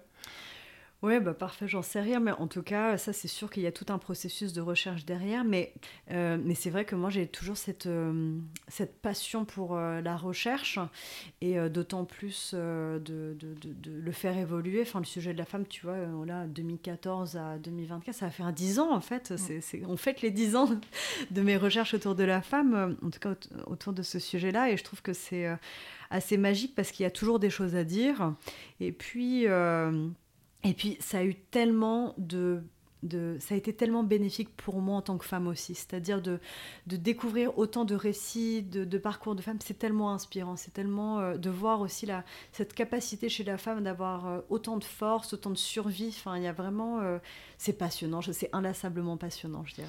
Et ça, avec le recul, j'imagine que du coup, ce voyage en Inde, il s'est imbriqué à ce projet Rencontre que tu avais démarré auparavant. C'est le début du projet Rencontre, ça s'appelle Rencontre. Et, euh, et, puis ensuite, ça a pris différentes, euh, différents titres, on va dire ça comme ça. Il y a eu Rencontre, puis La femme objet, la, série, la fameuse euh, série où on a ce coup de pinceau qui est la forme que je, que je visualise pendant cet échange avec une femme. Et chaque œuvre représente une femme que j'ai rencontrée. Et donc je le fais évoluer, tu vois, la, la, dernière série sur laquelle je suis en train de travailler est beaucoup plus autobiographique, mais c'est un parcours féminin qui parle de plusieurs autres, enfin qui parle de plein d'autres femmes également, mm. puisque l'accouchement concerne, je pense, beaucoup de femmes aujourd'hui, et toute la toute la période de, de, de, convalescence derrière aussi euh, est un sujet assez nouveau euh, en termes de, mise en lumière. Donc euh, je ne me détache pas du sujet de la femme, mais en fonction des différents chapitres de ma vie, et de la force que j'ai intérieure pour euh, mener à bien un projet, je, je, me tourne un peu différemment dans ma pratique. Oui, mais c'est vrai qu'en tout cas, on peut dire que le sujet des femmes ou de la femme, si c'est autobiographique, c'est central dans tes œuvres. Euh, là, tu mentionnais du coup ce, ce, projet La femme objet, il y a eu aussi Vénus sauvage. Dans d'autres euh, thématiques, tu interroges l'impact des réseaux sociaux sur nos vies, tu questionnes les femmes sur leur confiance en elles, leur rapport à leur corps, comme tu le disais avec le projet en Inde. Tu rends parfois hommage aux victimes de féminicide, tout ça du coup en réalisant des portraits abstraits. Est-ce que peut-être tu peux nous dire de quelle manière tu retranscris euh, les propos de ces femmes en peinture? Il, me semble d'ailleurs que tu fais de la synesthésie. Est-ce que tu peux nous expliquer euh, en quoi ça consiste? Et peut-être euh, à quel point l'art joue un rôle aussi de militantisme, d'engagement dans ta vie, puisqu'il y a aussi des, sujets forts que tu souhaites évoquer avec tes, tes peintures? Oui, alors pour, revenir sur la synesthésie, donc merci à mon ami Florence Cozza d'avoir mis un mot sur ce que je ne savais pas euh, nommé en quelque sorte, puisque c'est un terme qui n'existait pas dans mon vocabulaire. La synesthésie, c'est quand, en fonction du profil, euh, c'est quand tu vois des formes et des couleurs, quand tu as une interaction humaine. Euh, tu peux aussi voir des, chiffres et des lettres apparemment. Donc moi, c'est vraiment de la forme et de la couleur. Et quand j'ai une conversation, par exemple, chaque personne que je rencontre, quand j'ai une interaction avec elle, la personne est une couleur. Et puis, en fonction de la conversation que nous allons mener, euh, les différentes strates de profondeur vont venir euh, donner une forme et celle-ci est assez euh, modulable tout au long de la conversation. Et du coup, je dessine en fait la forme qui me semble être la plus pertinente par rapport à l'ensemble de la conversation que nous avons eue ensemble à ce moment-là. Donc en fait, pour te raconter mon processus créatif, pour réaliser une femme-objet par exemple, donc qui est une œuvre d'art avec une forme ou deux formes dedans monochrome, et qui a changé de, couleur progressivement. Bref, je m'éparpille. Je réalise une interview d'une femme. Pendant l'interview, je prends des notes des phrases clés qui me semblent être les éléments qui ont construit la forme que j'ai vue. Et à côté de ça, je fais en même temps des esquisses, des formes qui apparaissent un peu en flash tout le long. Et à la fin, bah, je fais un point de... Euh, des phrases un peu clés du parcours de la personne et des formes que j'ai vues. Et ensuite, je fais euh, des esquisses sur des formats A4. Quand je suis assez à l'aise sur le A4, je continue sur euh, un format un peu plus grand, puis un peu plus grand. Et quand je me sens prête et que euh, j'ai bien travaillé mon grammage de peinture, que j'ai trouvé le bon outil, je passe à la toile.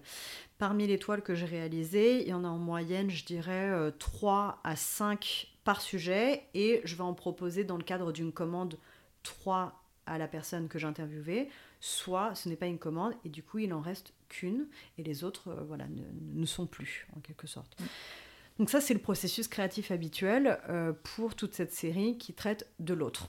En revanche, là par exemple, je suis sur la série euh, euh Mori, qui veut dire la forêt sacrée et qui parle de mon postpartum. C'est Molly, c'est vraiment euh, une forêt que j'ai commencé à peindre après mon accouchement, à peine, euh, à peine trois semaines après euh, avoir eu mon premier enfant. Et en fait, en étant à l'atelier quotidiennement avec mon fils, mon actualité, enfin, je, lis pas mal le journal et l'actualité étant très, sombre, euh, j'ai un peu fait une, forêt dans laquelle on était protégé de, tous ces événements et en étant euh, fraîchement mère, j'ai eu cette espèce de, cet instinct presque animal qui était de, survie et de protection vis-à-vis de mon enfant euh, si fragile qui ne peut pas survivre sans moi. Et j'ai commencé à faire ces végétaux qui, en fonction de mon humeur et de mes hormones, évoluaient constamment. Et c'est comme ça qu'est née la série. Donc chaque tableau a une signification très forte euh, dans mon postpartum. Donc c'est une série autobiographique, mais elle est beaucoup plus spontanée. C'est vraiment de, de l'art végétal pur et dur, euh, sans esquisse, tout ce qui sort euh, instantanément de ma pratique. Enfin, je sais pas comment expliquer ça, mais je suis en plein dedans, quoi. Très bien. voilà. Oui, et puis là, c'est un travail avec toi-même. Du coup, il y a moins ce, ce sujet de rencontre que, qui est quand même central et que tu continues à faire, je pense, tout, au long de tes projets. Première série autobiographique. Et alors, un petit aparté voyage euh, sur le Japon, puisque donc comme on en parlait au début, tu es franco-japonaise et tu te rends régulièrement au Japon. Mm. Comment cette double culture et ces voyages, ils influencent ta vie et ton art? Et, euh, et, comment est-ce que tu as réussi à imbriquer aussi le Japon dans ce projet rencontre avec euh, peut-être des rencontres de femmes avec une autre culture que celle de l'Inde ou de la France? Bien sûr, et c'est d'ailleurs les rencontres les plus complexes pour moi, puisque euh, au Japon, c'est très difficile d'aller euh, vers l'inconnu pour le questionner sur son intime, puisque l'intime est un sujet euh, extrêmement tabou. Et du coup, c'est je pense que c'est un travail d'une vie de pouvoir, de pouvoir faire confesser à une femme japonaise ses secrets. C'est pour ça que je travaille mes amis là-dessus depuis quelques années et j'adore parce que ça nous fait avoir des conversations que nous n'avons jamais eues. Et puis mon vocabulaire étant extrêmement mauvais, c'est très pâteau, mais, mais j'adore. Voilà, je, je, continue ce projet au Japon euh, depuis un petit moment, mais je n'ai clairement pas réussi à aboutir euh, à, une vraie, à une vraie grande série, puisque je... Mais bref, ouais, le Japon est omniprésent. Clairement, tu, tu vois, le Japon, je pense que c'est omniprésent dans mon style. dans le sens où mes tableaux ont quelque chose d'assez minimaliste, dans leur asymétrie, ça respecte une certaine forme de philosophie de l'esthétique japonaise aussi, la calligraphie qui est omniprésente et qui m'a été enseignée par mon grand-père. Euh, les couleurs qui sont en fait euh, souvent des palettes du Japon, l'air de rien, le côté un peu brut, euh, les matières un peu naturelles, et puis cette envie constante d'imaginer mon travail projeté sous différentes lumières. Ça, c'est une philosophie japonaise aussi, de, de, prendre en considération pas seulement la toile en tant que telle, mais l'espace dans lequel elle va être.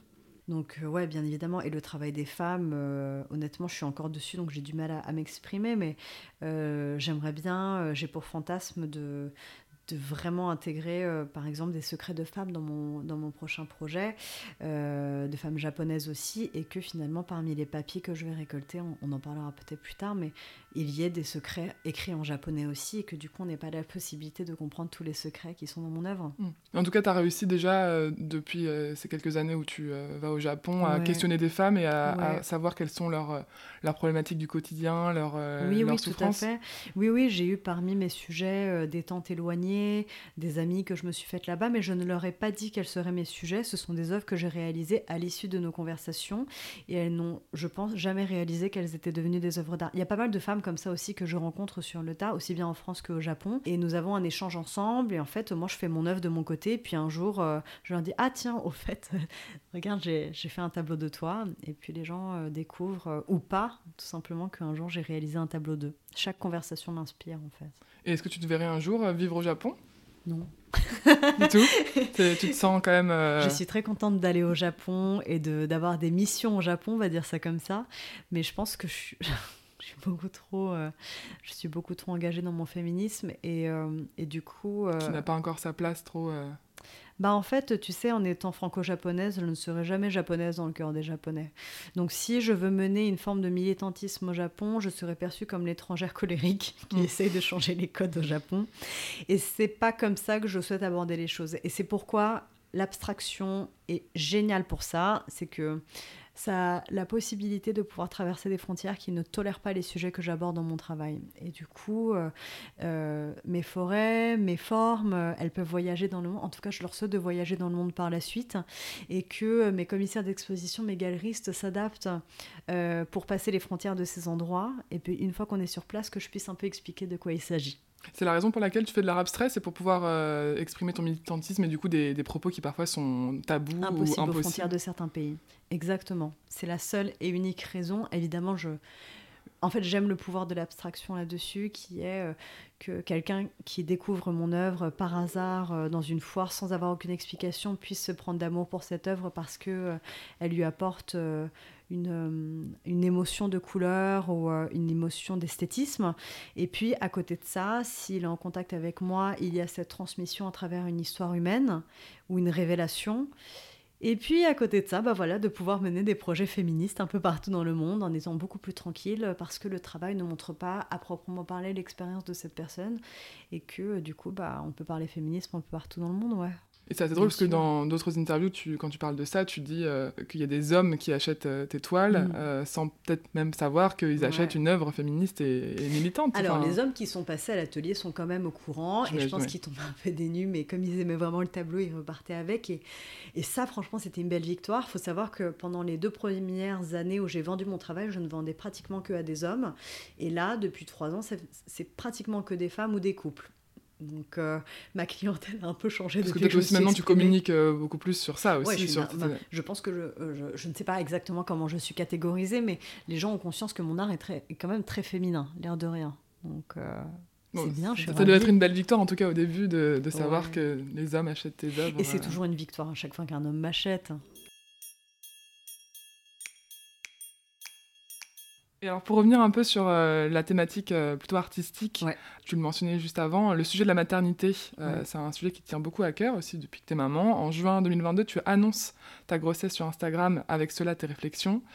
et depuis que ton enfant est né, tu poses régulièrement en photo, je sais pas si on peut parler de mise en scène, mais en tout cas, et puis sans qu'on voit son visage, Qu'est-ce que ça a changé pour toi, la grossesse et la maternité sur ton art Et quel message tu souhaites faire passer? Parce que je pense que euh, quand on met son enfant en scène euh, sur Instagram, c'est que c'est souhaité, c'est voulu et il y a un vrai, euh, une vraie volonté derrière. Quelle, est, quelle est, la tienne? Quelle est ma volonté? Ou en tout cas, peut-être, qu'est-ce que ça a changé pour commencer euh, plus facilement? Qu'est-ce Bah, que ça a changé pour toi, la maternité et la grossesse? Bah, ce n'est pas un secret que ça change tout. Je pense que je suis ni la première ni la dernière à l'annoncer. Euh, ce que je pourrais dire euh, dans ma pratique, puisque mon métier euh, est, est le métier du sensible, c'est que ça m'a fait énormément avancer. Ça m'a permis de peut-être débloquer plein de choses que j'avais peur d'aborder auparavant.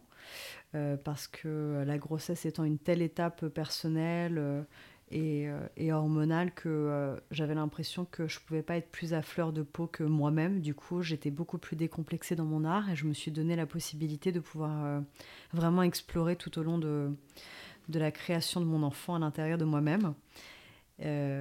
Et, et puis, quand il est né, j'ai voulu le montrer parce qu'il y a eu un tel changement dans ma peinture que ça me semblait juste évident qu'il fallait aussi mettre en avant le fait que j'étais maman.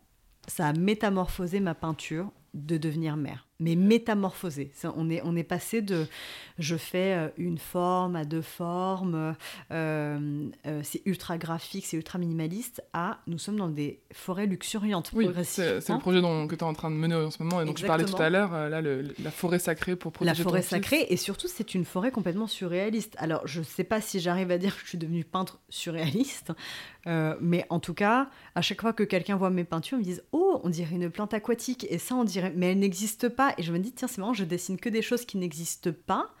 Et donc, du coup, pour moi, ce sont des plantes abstraites, en quelque Mhm. sorte, mais d'un point de vue extérieur, dans, en tout cas, dans, du point de vue euh, euh, complètement extérieur, je suis devenue peintre végétale, en quelque sorte, tu vois. Donc, euh, c'est c'est marrant à quel point ça ça m'a fait basculer dans quelque chose d'autre. Et en même temps, je trouve ça indissociable de parler des femmes sans passer par la nature.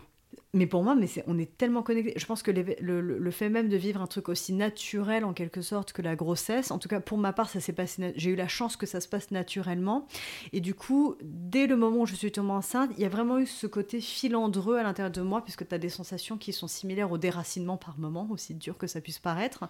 Et j'ai vraiment eu ces, ces sensations de, de, de nervures, de, de, de fibres tout le long de ma grossesse qui étaient extrêmement connectées finalement au tableau que l'on voit euh, à partir du moment où j'ai pu peindre, puisqu'au début je n'arrivais pas à peindre à cause de mon poids physique, tout simplement. Mais en tout cas, on voit, si on, si on reprend ton feed Instagram, on voit beaucoup la différence euh, Ouais. de l'avant-après. Et c'est chouette de voir à quel point ça, du coup, ça prend des nouvelles formes et des nouvelles couleurs euh, dans ton quotidien. Et le côté mise en scène avec ton fils, et puis même avant, euh, avant que tu accouches, on peut aussi voir beaucoup de photos de toi avec euh, ton ventre. Euh, Mm.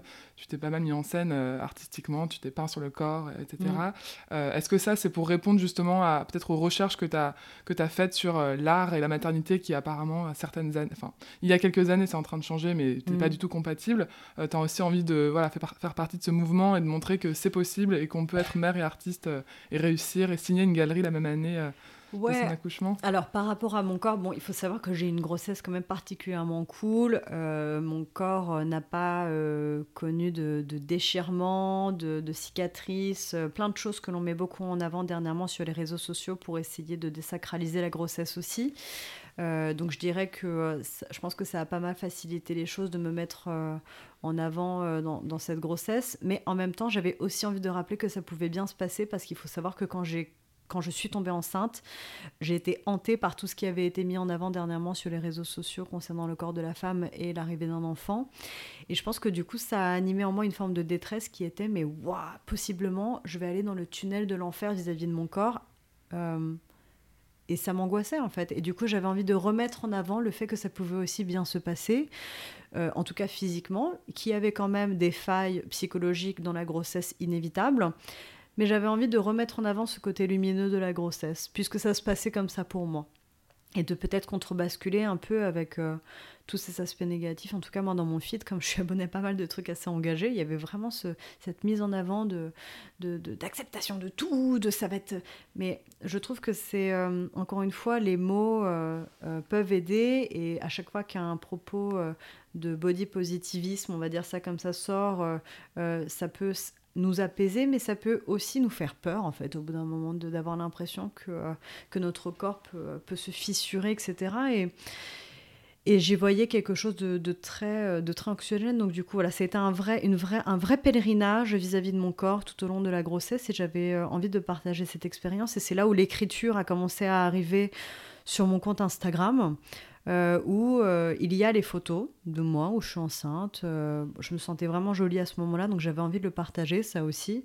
et je pense que c'est ça fait du bien de dire bah en fait moi il y a des moments où je me kiffe quoi et quand je me kiffe j'ai envie d'en faire part il y a des moments où je me kiffe pas du tout et j'en fais part aussi et de, revenir à cette forme de réalité qui est toujours pas idéalisée comme comme internet a pu essayer de nous vendre pendant des années mais qui était juste terre à terre par rapport à soi-même et par rapport à une nouvelle expérience. En fait, j'avais envie de partager cette expérience de vie et ça allait de soi que progressivement, euh, bah, à un moment, on me voyait à la fin de ma grossesse, j'ai montré une photo de moi. Euh, 48 heures après ma césarienne où, mon nombril fait genre la taille euh, d'un abricot, tu vois. et, en le voyant, bah, je me suis dit, mais c'est trop. En fait, j'ai eu un rapport presque drôle et loufoque vis-à-vis de mon corps. Et je me suis dit, mais ça aussi, il faut le partager en revanche. Si tu as montré euh, ta grossesse avec ton joli ventre, ou tu étais en train de faire ta nana badass, où ça se passait bien, euh, tu as quand même intérêt à montrer ton petit, ton petit bidou après la césarienne, de dire aussi pourquoi j'ai fait une césarienne, puisque ça a été un choix de ma part de la faire. C'est une césarienne de confort que j'ai effectuée et de vraiment partager étape par étape comment moi je voyais, comment moi je concevais euh, toute cette étape si importante dans, dans une vie, si l'on désire avoir un enfant en fait. et toi, pour toi, euh, ça fait partie de ta pratique artistique aussi de partager, de communiquer euh, beaucoup sur ton quotidien et tes réflexions? Parce que ce que je n'ai pas précisé, c'est que tu postes des photos sur Instagram, évidemment, mais tu postes aussi des longs textes sous ces photos où tu expliques tes réflexions du moment en fonction de ce que tu vis. Ouais, mais enfin, ça, c'est un truc que je relis pas, tu vois, par exemple. C'est comme si. Euh, euh, c'est terrible. Hein. Quand tu m'en parles, ça me fait des frissons. Parce que euh, c'est littéralement un journal intime, en fait, que je suis en train d'exposer sur Instagram. Et, je, et en fait, je, je le fais sans vouloir prendre conscience de ce que je suis en train de faire. C'est-à-dire que c'est totalement incontrôlé, on va dire ça comme ça. Et en même temps, je me dis je pense qu'on comprend tellement mieux mon travail quand on peut lire ces textes. Donc euh, aujourd'hui, dans mon féminisme, il y a cette euh, mise à nu sur Instagram qui est que euh, finalement, quand tu me suis sur Instagram, tu rentres à, l'intérieur de mon corps, de ma tête, et puis il en résulte une œuvre d'art. Et peut-être que, enfin, j'imagine que ça peut avoir une influence aussi sur ta pratique, puisque le fait d'écrire, mm. pas juste de, faire une photo, mais le fait mm. d'écrire tes, tes, réflexions intimes très profondes, mm, peut-être que ça va Ensuite, quand tu retournes à l'atelier peindre, euh, le mm. fait de, les, voilà, de les avoir couchés sur, un, sur le papier, mm. bon, même si c'est digital, mais, et de le révéler à d'autres personnes, enfin, je, pense aussi de mettre des mots sur une pensée, et ensuite tu peux euh, peindre d'une autre manière que si c'était gardé dans ta tête. Ah oui, tout à fait, mais c'est d'ailleurs le premier conseil que je recommande aux, personnes autour de moi quand elles ont une période de doute. Euh, j'ai cette fameuse liste, pas cette liste, mais ce fameux tableau que je recommande souvent aux personnes quand ils sont à un moment où ils sont égarés dans leur vie, de faire les pour et les contre d'une situation et si le contre l'emporte, de trouver une solution. Ça marche. En tout cas, pour moi, ça marche. Donc du coup, c'est ce que je recommande souvent. Je trouve que c'est vraiment une méthodologie euh, de, de, de, psychologie euh, que l'on peut faire soi-même et qui a vraiment plein, plein, plein d'avantages, qui est de mettre des mots sur les choses qui euh, nous conviennent ou ne conviennent pas. Et c'est pour ça que mon dernier projet sur le secret, je pense qu'il il, prend sens depuis le début dans ma pratique, en fait, qui est que j'ai toujours réalisé euh, que la puissance des mots était euh, exceptionnelle, que c'était un art à part entier. Après, moi, je fais plein de fautes d'orthographe, donc ce n'est pas mon médium de prédilection, puisque j'en ai un peu honte. Et comme je te dis, je ne relis pas mes textes, je poste mon texte. En fait, j'écris mes textes, c'est terrible, vraiment, c'est horrible. Je les écris le matin en me réveillant, directement sur Instagram. Je ne fais même pas de mémo avant dans mes notes. Hyper spontané. Hyper spontané. Je l'écris sur Instagram je le poste et ensuite je reviens plus jamais dessus. Et donc même quand les gens ils commentent des trucs comme ça, je suis pas super à l'aise. En fait, je réponds euh, souvent genre un merci avec un emoji en mode oui. Mais je ne relis pas le texte parce que euh, l'idée même de pouvoir me relire sur un élément aussi intime que j'ai pu mettre face à, tout le monde euh, me pétrifie. Mais je, je pense que je passe ma vie à passer au-delà de mes peurs. C'est vraiment mon, mon mantra, c'est de de, de, de toujours me dépasser moi-même pour mener plus loin mes idées. Et la signature avec cette galerie, euh, je, saute un peu sur un autre sujet, mais tu en parlais, la voilà, maternité, tu accouches, et la même, euh, la même année, tu signes euh, avec une galerie. Deux galeries, je signe avec deux galeries, et j'avais envie de, de, montrer à toutes les mamans artistes que c'était possible de, de, rayonner en tant qu'artiste en étant maman. Parce que ça, ça n'existe pas beaucoup. En fait, aujourd'hui, quand tu regardes les artistes les plus, rayonnantes dans notre secteur, euh, elles sont rarement mères. En tout cas, on n'entend pas parler d'elles pendant des années pendant qu'elles sont mères parce que euh, euh, malheureusement, beaucoup d'institutions ne, considèrent qu'on ne peut pas mêler les deux, mais progressivement ça change. Je ne vais pas du tout dire ça maintenant parce que je pense que ça change réellement et, j'avais envie de faire partie de cette boucle-là, de, de, cette chaîne heureuse de, de mères et, et, artistes qui arrivent parfaitement à gérer les deux. Alors je te cache pas que c'est dur, hein. Euh, c'est dur d'être mère et artiste dans le sens où je n'ai pas pris de congé maternité réellement et tu vois, comme je te disais, au bout de trois semaines, j'étais à l'atelier avec mon fils. Mais en même temps, d'avoir pu l'intégrer dans ma pratique aussi vite, c'était juste euh, merveilleux. de peindre en voyant son regard grandir quotidiennement euh, dans ma peinture, je pense que ça m'a donné aussi beaucoup de courage pour moral et physique à ce moment-là pour peindre. Et, euh, et puis aussi de, bah de montrer que. Je sais pas comment dire, mais je m'étais lancé ce défi fou d'avoir une galerie l'année de la naissance de mon fils et j'ai réussi en fait.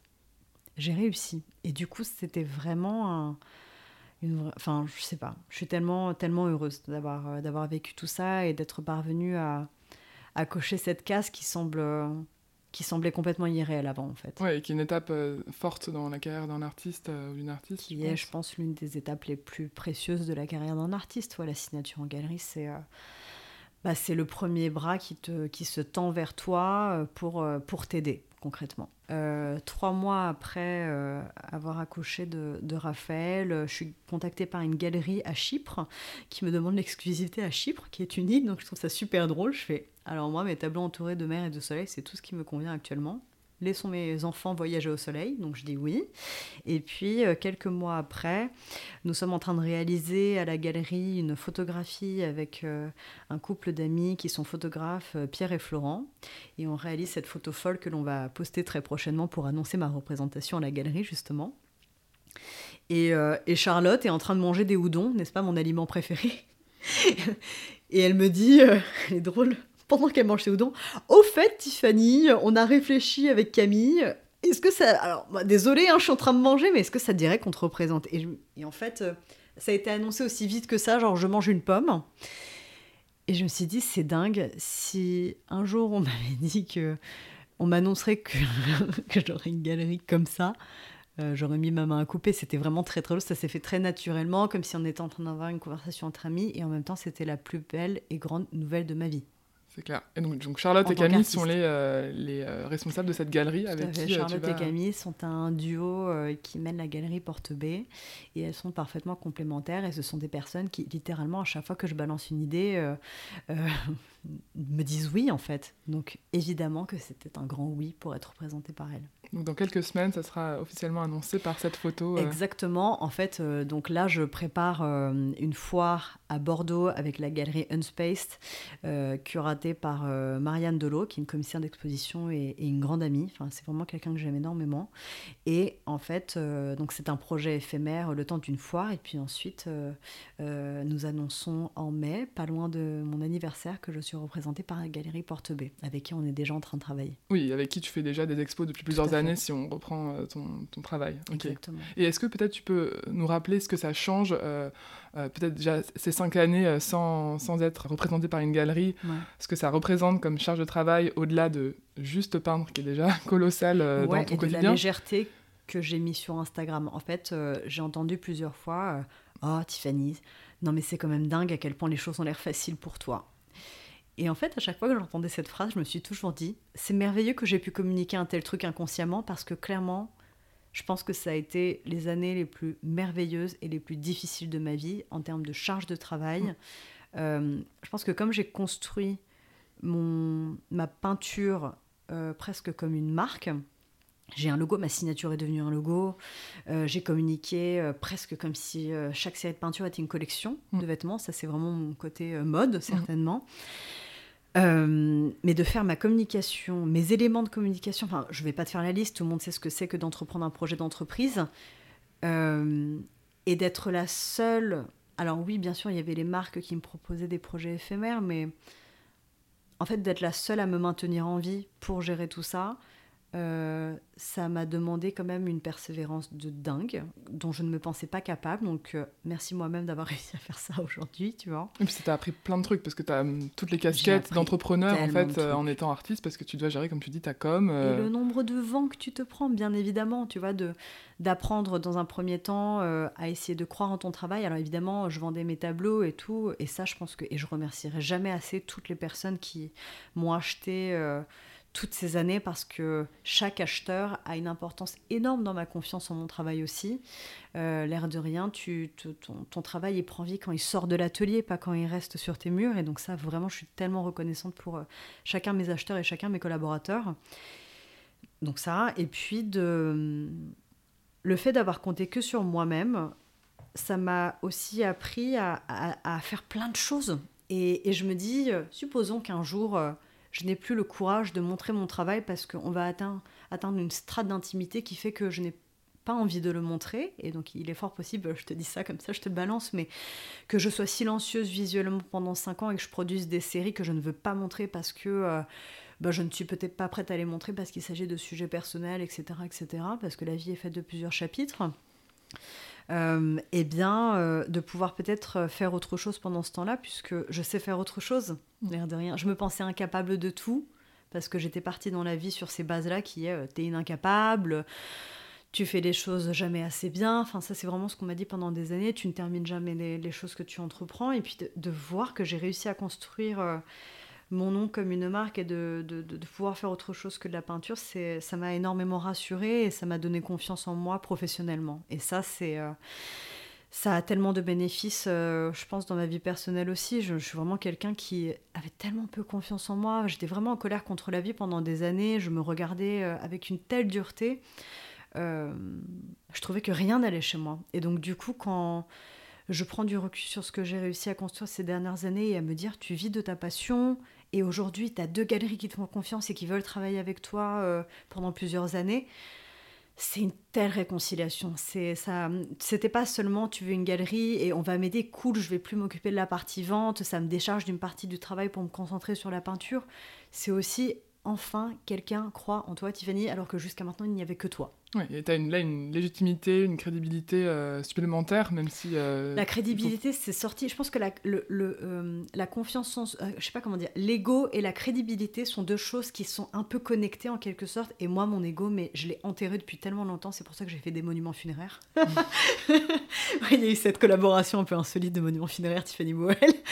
Et, et l'ego, genre, c'est clairement, pour moi, l'ego, c'est le pire ennemi de l'homme. Enfin, c'est quelque chose qui ne fait que envenimer les choses et qui apporte une dimension de pouvoir dans des projets ou dans des relations humaines. Donc euh, je considère que l'ego, c'est le, le, plus grand défaut de l'homme, en fait. Donc euh, aujourd'hui, euh, ma reconnaissance, en fait, je crois que je m'en fous, je n'en sais pas. la reconnaissance, je pense que c'est un truc dégueulasse aussi, qui est de penser à un moment que tu puisses valoir quelque chose, alors qu'en fait, je pense que tout travail est une, une quête d'une vie. Je ne considère que rien n'est acquis actuellement. Oui, on m'a proposé euh, deux bras pour m'aider et j'en suis profondément reconnaissante parce que j'aime le travail d'équipe et j'adore avoir une relation avec ces personnes-là de confiance. Et je rêve euh, d'avoir un jour euh, une entreprise en fait, c'est-à-dire que de vraiment mener plus loin cette idée de d'entreprise Tiffany Boile, mais d'avoir peut-être un pôle de développement d'édition, d'objets, d'avoir toute une partie de collaboration et que moi je puisse me concentrer sur ma peinture en même temps j'ai toujours vu les choses à grande échelle. Et du coup, là, de voir ces premiers bras qui arrivent, c'est comme si j'avais le début d'une équipe qui se développait. Et j'adore. En fait, ça, mm. c'est exactement ce que je rêvais d'avoir. En revanche, la reconnaissance, c'est pas le sujet aujourd'hui. Je dirais que euh, euh, je, je, sais ce que je sais faire, mais je vois toujours euh, comme euh, toute nouvelle œuvre d'art comme étant un nouveau défi. Et cette forêt est un nouveau défi puisque elle change de tout ce que j'ai montré jusqu'à maintenant. Et du coup, bah, j'espère que les gens sauront voir ce que j'essaie de montrer dans ce travail. Et j'espère que ma vie continuera comme ça. Ouais, pour toi, c'est vraiment une nouvelle étape de développement, c'est un nouveau chapitre qui va te permettre d'aller plus loin. Parce que qu'est-ce que ça change euh, concrètement d'avoir une galerie d'être représenté sur le, monde de l'art peut-être plus globalement Alors dans le monde de l'art, j'en sais je crois que ça, oui effectivement dans le monde de l'art, l'art pur et dur, es, ça te crédibilise un peu plus parce que du coup, bah, ça veut dire que tu n'es plus chargé de la vente et euh, quand tu vends toi-même ton travail, ça peut être un peu mal perçu également parce que du coup, ça veut dire que tu ne te euh, dédies pas entièrement à ta pratique et à ta créativité, chose que je peux comprendre aussi, puisque dès le moment où la galerie a commencé à, à prendre en main euh, le côté de la vente, j'ai vraiment pu évoluer dans ma peinture. Donc c'est vrai que ne pas gérer la partie vente, euh, les relations clients, etc., me permet d'avancer plus vite dans ma pratique. Donc, bon, ça, c'est la triste réalité, je dirais. Mais en même temps, enfin, de dire que j'ai pu me vendre moi-même pendant 5 ans et m'autogérer et être indépendante et honnêtement, à vraiment bien gagner de ma vie et pouvoir financer des projets fantasmés, mm. euh, c'est aussi un rêve en fait. Donc euh, je pense qu'il n'existe pas un parcours en tant que créatif, il en existe plein. Et que du coup, euh, même si j'ai... Euh, tu vois, aujourd'hui, j'entends parfois des choses un peu négatives à mon propos parce que je pense que ce, toute réussite euh, va de pair avec des critiques aussi, je suppose. J'aime pas trop le dire comme ça, mais c'est le cas. comme je suis sensible, je réceptionne la critique aussi. Et je pense qu'en fait, il y a tellement de, de, parcours différents et j'ai mené le mien et j'ai oublié j'ai toujours considéré les gens qui avaient du succès dans leur pratique comme étant un modèle de réussite euh, superbe, mais je ne me suis jamais, au bout de quelques années, au début, je me disais, ah, j'aimerais bien mener ce parcours-là, ce serait merveilleux d'avoir ce parcours-là. Et puis de me rendre compte que ma vie se passe différemment et de réceptionner les choses en se disant, oh, et si c'était mon chemin à moi? Et si c'était ça finalement pour toi, autre chose? Et puis tu fais des ricochets qui te mènent vers finalement le fantasme de l'artiste qui est d'être représenté en galerie. Pour, tu vois, cinq ans plus tard, j'y suis quoi. Mm. Donc, euh, oui, et puis tu, peux être hyper fier du parcours que tu as mené parce que comme tu dis, tu as, porté plein de casquettes et tu sais maintenant ce que ça représente aussi euh, de, de, faire toutes ces étapes euh, dans la vie d'un artiste. Exactement. Et tu plein d'étapes euh, possibles et c'est ça que je trouve formidable en fait aujourd'hui, c'est qu'avec Internet, tu as vraiment la possibilité de pouvoir euh, communiquer sur ton art. Je crois que j'avais quand même un peu une âme d'entrepreneur aussi. Et du coup, c'est pour ça que j'en ai pas mal dans ma vie. Euh, c'est, je pense que ça, c'est indissociable aujourd'hui quand tu décides de mener ta vie en tant qu'artiste, de ne pas avoir un peu cette fibre-là si tu veux survivre dans la jungle des artistes dans une grande ville en fait. Tu vois mm. De compter que sur soi-même, de s'autogérer, de mener de front euh, toutes les choses que tu as envie de mener toi-même. Et j'en parlais avec une autre, une, autre artiste avec qui euh, nous commençons à, faire grandir une amitié et qui, est, euh, qui, pareil, a une très belle visibilité. Elle me disait, à défaut d'avoir des propositions de projets qui te correspondent, tu peux, toi, les inventer et les, et les pousser pour que les autres puissent voir de quoi tu es capable. Et, et en fait, ça, c'est un peu l'histoire de ma vie. C'est tu vois, cette première exposition village, c'était, euh, voilà, je rêve de faire des collaborations un peu, puisque je faisais des objets, je rêve de montrer des dessins que je sais faire, je rêve de faire des livres, je rêve de faire des œuvres d'art. Et, euh, je pense que j'ai vraiment mené tous mes projets comme ça d'exposition, c'est-à-dire j'ai toujours... Euh, exposé des rêves en quelque sorte qui, qui est même tu vois tous ces portraits de femmes j'ai toujours eu comme euh, rêve d'aider l'autre. J'ai un, peu un peu le syndrome du sauveur, donc euh, ça, euh, c'est ça, c'est démon un peu en quelque sorte, mais en même temps, j'ai entendu de, telles choses dans ma vie grâce à ce travail-là. Je, je, suis vraiment heureuse de tout ça, quoi. Donc j'ai réussi à, à, transformer mon travail de plasticienne en quelque chose de, de, de, tellement bénéfique pour, pour moi-même. C'est vraiment, aujourd'hui, je pense que je peux dire que je suis une femme heureuse parce que j'ai construit toutes les choses qui m'intéressaient sous forme d'art. Et du coup, je suis parfaitement alignée avec euh, l'ensemble de mes projets et je n'ai pas du tout peur d'être exposée à des formes de risques, des choses comme ça, parce que quoi qu'il en soit, je le fais par désir à un moment ou à l'autre d'y arriver. Donc peu importe la forme que ça prendra, même si ça ne ressemble pas à ce que euh, j'ai dit initialement, tant pis tant qu'on y arrive. Et concrètement, euh, comment, euh, comment cette euh, première collaboration avec la galerie Porte B va mm. se matérialiser Quelles vont être peut-être les, les, prochaines étapes dans les prochains mois bah, du coup, avec Porte B, ça veut dire que moi, je me concentre exclusivement sur la peinture. nous sommes actuellement sur plusieurs, plusieurs, discussions pour des expositions dans différents lieux pendant, pendant l'été. Et on prépare, je ne donne pas encore les dates, mais un solo show. Euh, d'un mois minimum euh, en automne prochain. Et, euh, et, du coup, c'est une exposition qui sera évidemment de, de, tableaux, mais je suis vraiment en train d'imaginer un projet dans lequel on éveille tous les sens parce que c'est quelque chose, bah, tu vois, on parlait de gastronomie au début, euh, pour moi la nourriture est un sens et j'ai vraiment cette, cette passion pour euh, l'olfactif, la vision, le toucher et j'aimerais vraiment pouvoir faire vivre ça aux personnes qui découvrent mon exposition puisque ce sont différentes sensibilités qui nourrissent mon travail.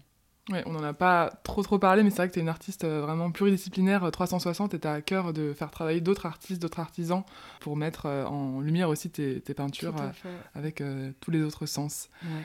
Écoute, on, est, on, a pas mal parlé. J'avais plein d'autres questions, mais, mais ça sera peut-être une occasion d'un autre épisode. Est-ce que tu aurais un mot de la fin pour conclure ce podcast qui, qui fut passionnant et, et vraiment, j'étais hyper contente d'en connaître un peu plus sur tout ton parcours? Merci.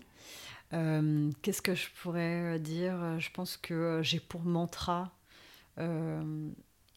c'est un mantra assez banal, mais qui veut en dire tellement long aussi, c'est ce qui ne tue pas ne rend plus fort, puisque clairement j'ai touché les bas-fonds pendant une période de ma vie, et j'ai vraiment fait partie de ces personnes très pessimistes, qui n'avaient pas espoir en grand-chose à la base, donc comme quoi on peut revenir de loin. Je suis vraiment passée de je ne crois en rien à je crois en tout. Donc si aujourd'hui vous êtes une personne qui ne croit pas en grand-chose et que vous ne croyez pas en vous-même, en fait ça ne veut rien dire. Le bonheur se construit. Et en fait c'est un travail qui demande trois fois plus d'efforts euh, qu'un travail que l'on construit soi-même. Je pense que mon travail le plus difficile dans ma vie, c'est de maintenir cet état de bonheur permanent. Merci Tiffany pour ce mot de la fin. Et puis on suivra euh, avec attention euh, sur Instagram euh, toutes tes aventures, tes, prochains, tes prochains shows et tes aventures avec la galerie Porte Porte-Vie évidemment. Merci beaucoup. Avec plaisir. Merci beaucoup d'avoir écouté l'épisode jusqu'au bout. J'espère sincèrement qu'il vous aura plu, inspiré, émerveillé. Si c'est le cas, pensez à vous abonner au podcast sur votre plateforme d'écoute. N'hésitez pas à laisser une pluie d'étoiles en commentaire, mais surtout parlez-en autour de vous afin qu'ensemble, collectivement, on fasse rayonner ces profils créatifs singuliers. En attendant la prochaine découverte, vous pouvez suivre le podcast sur Instagram pour découvrir les coulisses des enregistrements, l'univers de chaque invité et retrouver les bonnes adresses mentionnées plus tôt.